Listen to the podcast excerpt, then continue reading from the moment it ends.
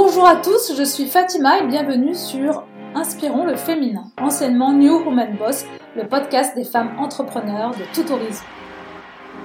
Bonjour à tous, aujourd'hui je vous retrouve pour vous présenter l'un des premiers fondamentaux en SEO, le pilier technique. La semaine dernière, je vous parlais des fondamentaux du SEO. Si vous ne l'avez pas encore écouté, je vous invite à le faire. C'est très important parce que c'est vraiment la base avant de commencer à rentrer dans le vif du sujet. Bonjour à tous, aujourd'hui nous allons parler du premier pilier en SEO, la technique. Alors quand on parle technique, ça peut faire peur, mais ne vous inquiétez pas, la technique ici, ce n'est pas du développement de votre site avec du code. À moins que vous ne soyez calé en HTML, ici, ça ne sera pas le sujet. Aujourd'hui, la technique, c'est plus vraiment un frein à la création et à l'indexation de votre site. Contrairement à une époque où il fallait absolument faire appel à un développeur pour créer son site en HTML, ce qui demandait forcément un gros budget.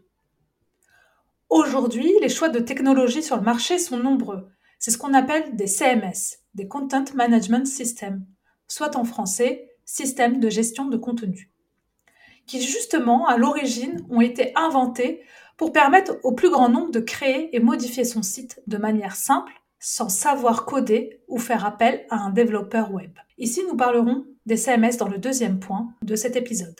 Ici, la technique, ça va être vraiment toutes les optimisations qui vont être en rapport avec le fonctionnement de votre site. C'est la base euh, ou la fondation de votre site. Donc, les premiers éléments que vous allez choisir pour la mise en place de celui-ci vont être primordiaux. Un site avec une bonne technique ne fera pas de vous le premier sur Google mais c'est le minimum syndical pour espérer l'optimiser. Le plus important, c'est d'acquérir les bons automatismes afin d'aider les moteurs de recherche à indexer votre site. Les conseils que je vais partager avec vous aujourd'hui sont particulièrement utiles si vous êtes au tout début de la création de votre site. Mais certains points sont aussi à prendre en compte si vous avez déjà un site internet et que vous cherchez à l'optimiser. Premier point, les fondamentaux avant même de créer votre site. Il y a trois choses à mettre en place qui sont euh, des étapes quasi obligatoire. La première, c'est le choix de l'hébergeur. Quand on fait le choix de l'hébergeur, on a le choix entre des hébergeurs grand public tels que OVH ou encore Yonos. Les avantages, c'est que que ce soit OVH ou Yonos, c'est qu'ils sont grand public, donc ils sont connus de tous et ils ont un service de centre d'appel qui euh, fonctionne plutôt très bien, puisque moi, de mon expérience, j'ai déjà beaucoup de sites hébergés chez OVH ou encore chez Yonos pour certains de mes clients. L'un ou l'autre, euh, c'est vraiment plutôt une question de, choix. Moi, personnellement, j'ai un choix euh, plutôt euh, pour OVH, mais après, Yonos est très bien également. Sinon, vous avez d'autres hébergeurs moins connus du grand public. Je pense notamment à un hébergeur français qui s'appelle OdoSwitch, qui est indépendant et qui gère ses propres data centers sans intermédiaire. C'est un avantage puisqu'il maîtrise vraiment toute la chaîne de l'hébergement. Autre avantage, c'est qu'il propose qu'une seule offre. Donc, si vous êtes perdu sur, des sites grand public tels que OVH ou Yonos qui proposent énormément d'offres, là, euh, au moins, celle-ci euh, chez AutoSwitch est claire, c'est 5 euros hors taxe par mois et vous n'avez pas d'autres offres. Donc, vous n'avez qu'un seul choix à faire. Donc, c'est beaucoup plus facile. Ça permet d'aller plus vite. Ensuite, vous avez le choix du nom de domaine. On ne va pas se mentir, trouver le bon nom de domaine, c'est compliqué. Quand on en trouve un, il faut encore qu'il soit libre. Pour votre choix de nom de domaine, faites un choix plutôt de stratégie de marque. Ce serait plutôt mon conseil, plutôt qu'un nom de domaine qui contient exactement euh, les mots-clés sur lesquels vous voulez vous positionner. Je vous donne un exemple, maintenance-ordinateur.com. Là, on n'est pas sur un nom de marque. Et le problème, c'est que si vous allez sur un nom qui est beaucoup trop tourné vers des mots-clés, euh, vous n'allez pas pouvoir travailler un branding. L'avantage d'un nom de marque, c'est si vous voulez travailler à l'international ou encore devenir un média ou travailler le branding, comme je disais, c'est beaucoup plus intéressant. Deux choses auxquelles il faut faire attention, c'est que si vous souhaitez faire opter pour un nom de domaine avec votre nom de marque, faites en sorte, si vous n'avez pas encore choisi hein, votre marque, que ce soit facile à retenir et à écrire. Alors, autre point auquel il faut bien faire attention quand vous mettez en, place votre site, c'est bien faire attention que celui-ci soit bien en HTTPS et non pas en HTTP. Ça peut paraître basique, mais il y a encore beaucoup de sites qui sont en HTTP. Et euh, ce qui n'est pas normal, parce qu'aujourd'hui, tous les hébergeurs proposent le HTTPS. Donc faites bien attention que vous, avez basculé en HTTPS et que vous ne restez pas en HTTP. Pourquoi? Parce que pour Google, le HTTPS, euh, à ses yeux, c'est comme un site Internet qui est considéré comme sûr. Puisque le S veut dire security. Alors, est-ce que le HTTPS veut forcément dire site sûr? Ça, c'est un autre débat. Pas forcément, mais pour Google, c'est devenu une norme. Alors voilà pour les bases en amont de la création de votre site. Là, vous avez déjà posé les plans. On va passer au point 2, le choix de votre CMS. Comme je l'ai dit en introduction, la technique n'est plus un frein grâce au CMS. L'exemple le plus connu en CMS est celui de WordPress. C'est le plus populaire sur le marché et le plus utilisé. Le choix de votre CMS va se faire en fonction de vos besoins. Si vous êtes par exemple sur un site vitrine et vous voulez proposer vos prestations ou faire un blog avec du contenu, des actualités orientées très contenu, là vous avez le choix entre euh, des CMS qui sont très connus tels que du WordPress, du, Drupal ou encore du Squarespace. Et vous avez un éventail de CMS qui vous permettront de le faire. Pour le e-commerce, vous avez le choix entre du Shopify, du WooCommerce vous pouvez également utiliser du WordPress, puisqu'il fait également euh, euh, une partie e-commerce, euh, que vous pouvez aussi combiner avec du WooCommerce. Je ne vous dirai pas lequel choisir, chacun a ses préférences, mais mon conseil, c'est que si vous ne maîtrisez pas la technique, c'est d'opter vraiment pour un CMS dit populaire, c'est-à-dire un CMS qui est très connu sur le marché, comme du WordPress ou du Shopify ou même du WooCommerce, pourquoi? Parce que vous allez avoir beaucoup de ressources sur le sujet, euh, sur, euh, sur YouTube notamment, ou sur des sites internet qui vous expliquent pas à pas comment utiliser les outils. Sachez qu'aujourd'hui, beaucoup d'efforts ont été faits sur ces outils d'édition de site, et également par les créateurs, des thèmes pour que votre site soit le plus correct techniquement et afin que votre site puisse se positionner sur les moteurs de recherche. Et d'ailleurs, c'est dans leur intérêt. Pourquoi? Parce que à une époque, Shopify ou encore Wix avaient une très mauvaise réputation sur les optimisations qu'on pouvait apporter en SEO dans leur back-office. Mais aujourd'hui, c'est beaucoup moins le cas. Vous pouvez opter pour l'un de ces CMS. Ils ont fait un grand effort justement pour euh, optimiser votre site. Une fois que vous avez opté pour le CMS, il va falloir choisir votre thème, c'est-à-dire un template pour votre site. Alors, c'est pas toujours évident de faire le bon choix du thème.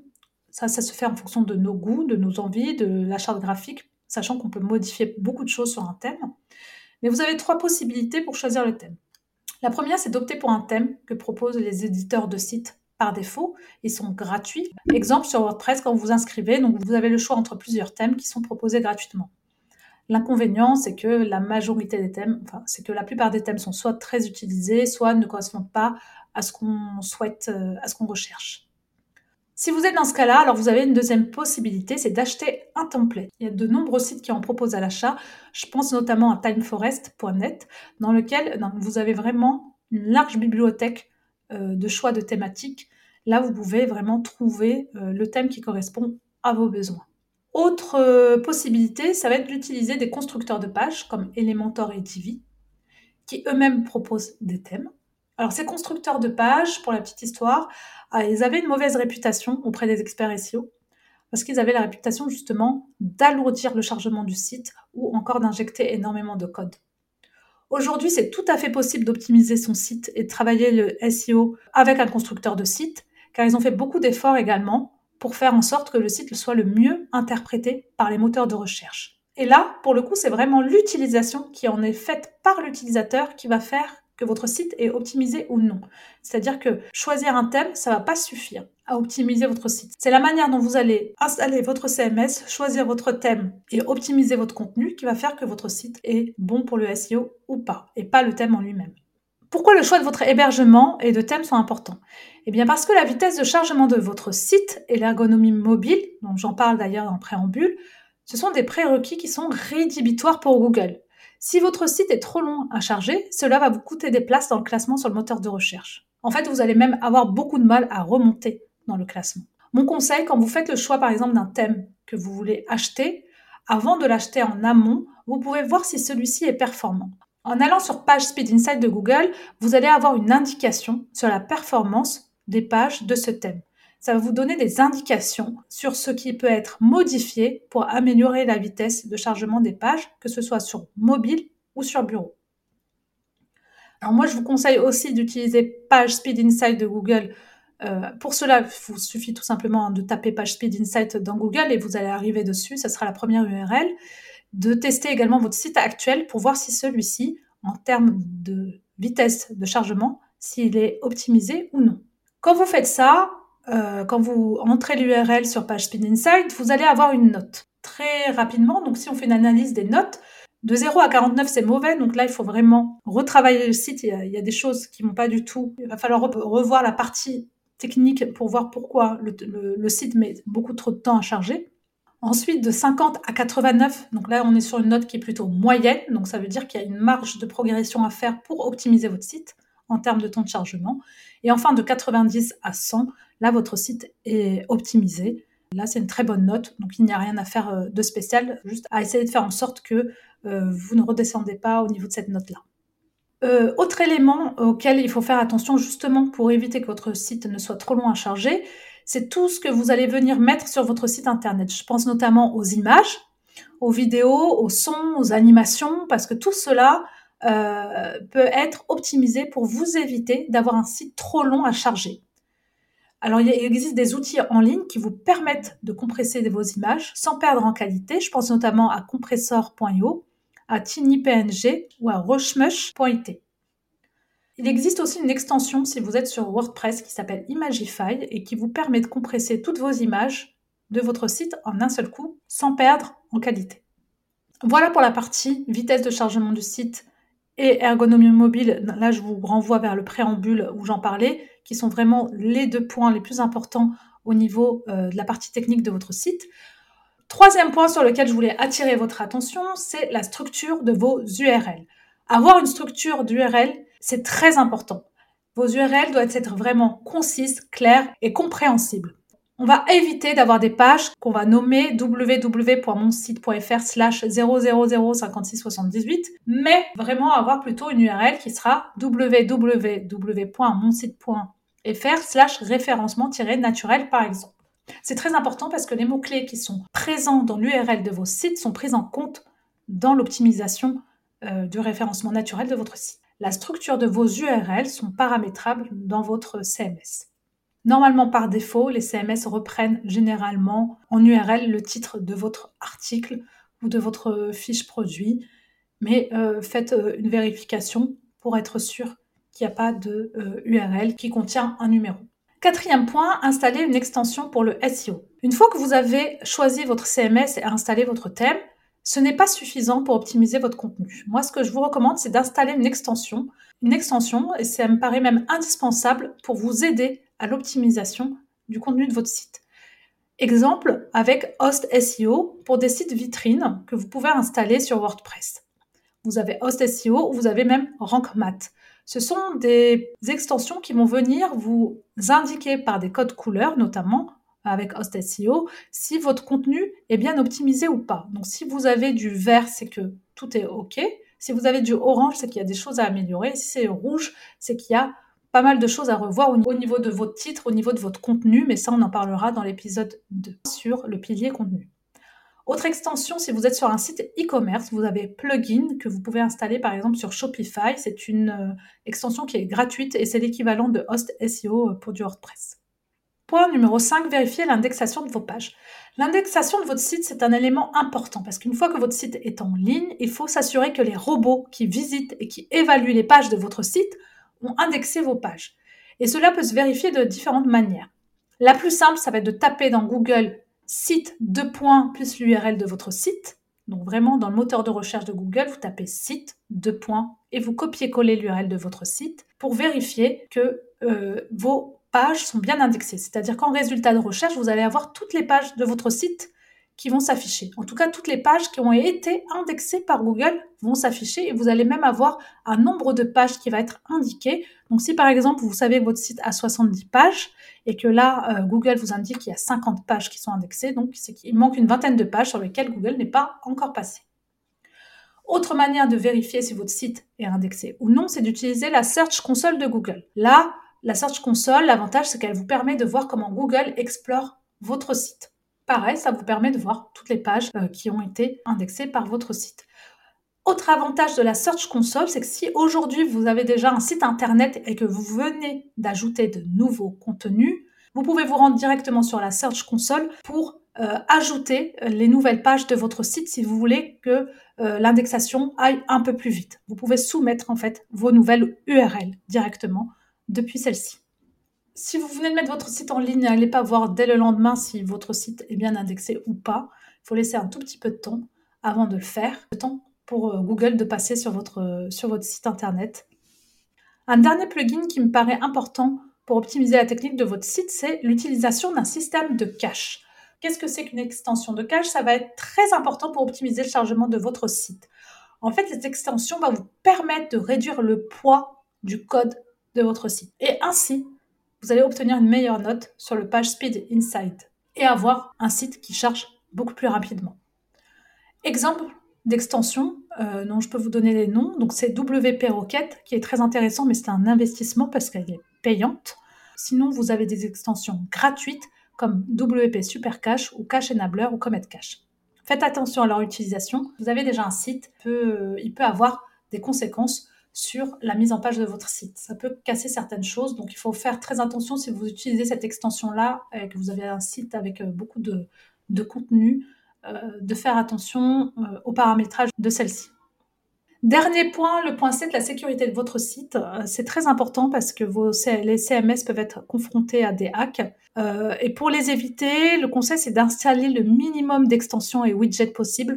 Là, installez vraiment seulement ce qui est vraiment nécessaire, utile et indispensable en termes d'extension.